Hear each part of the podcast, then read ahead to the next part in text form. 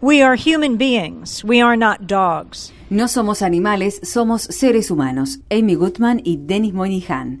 On the outskirts of the northern French town of Calais, en las afueras de la localidad de Calais, en el norte de Francia, un campamento de refugiados improvisado, conocido como La Jungla, se expande a diario con el influjo de personas en busca de asilo que huyen de las consecuencias de las guerras en Afganistán, Siria, Irak, Sudán y otros lugares. Sus países de origen son un mapa de objetivos de las campañas de bombardeo de Estados Unidos. Las más de 6.000 personas que se encuentran en este campamento de refugiados, el más grande de Francia, esperan tener la oportunidad de realizar el último pero peligroso tramo de su viaje a través del túnel del Canal de la Mancha para llegar a Inglaterra. El viento que azota desde el Mar del Norte rompe los refugios hechos con toldos, carpas, lonas de plástico y trozos de madera en esta precaria y olvidada aldea en expansión. Las calles del campamento están embarradas y los baños portátiles están sucios. El centro de salud comunitario está cerrado desde mediados de noviembre. Por encima del acceso principal del campamento pasa una carretera donde camionetas de la policía permanecen estacionadas con las luces encendidas y oficiales armados vigilan rigurosamente lo que sucede abajo.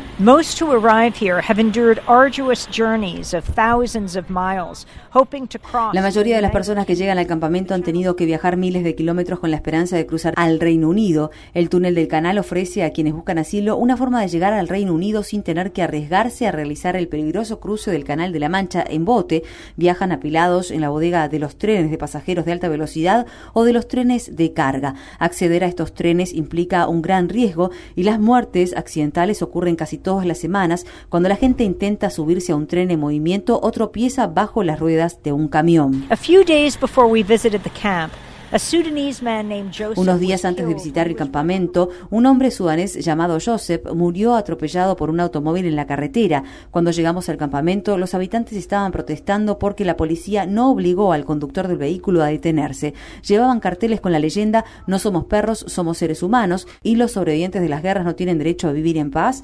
Le preguntamos a un joven de Damasco, Siria, llamado Mahd, por qué huyó de su país.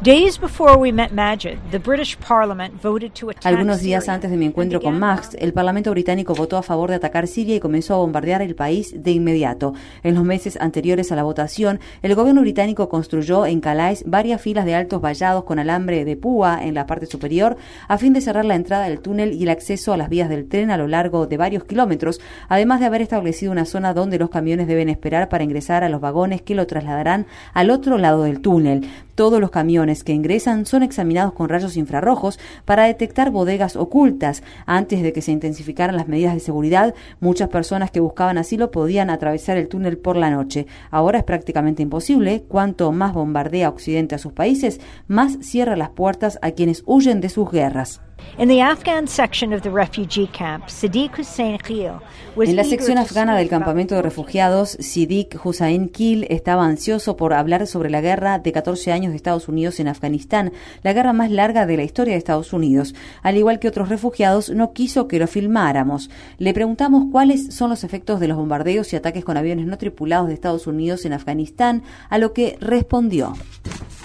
As we roamed the camp, pulling our coats tightly around us in the cold, En un momento de nuestro recorrido por el campamento, mientras nos envolvíamos en nuestros abrigos para protegernos del frío, comenzamos a buscar a alguna mujer que estuviera dispuesta a dar su testimonio. Conocimos a Dur, una catedrática afgana de lengua inglesa que tampoco quiso mostrar su rostro a la cámara. Viajó a lo largo de más de 4.800 kilómetros con sus cuatro hijos, en automóvil, autobús, a caballo, a pie y en bote. En un inglés casi perfecto, su hija de 12 años describió su impensable travesía.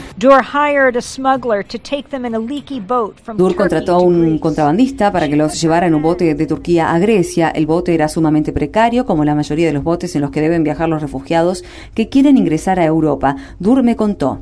Al principio, cuando vi el bote, dije, ¿qué es ese bote? ¿Qué es este bote? Y ellos me dijeron, súbase. Llamé a mis hijos y comencé a llorar. Los abracé y pensé, les compré la muerte. Gasté todo mi dinero para comprarles la muerte. Sobrevivieron de Si llegarán o no a su destino, Gran Bretaña, es otro tema. As we left the camp, another Afghan man, Najibullah, ran up to us.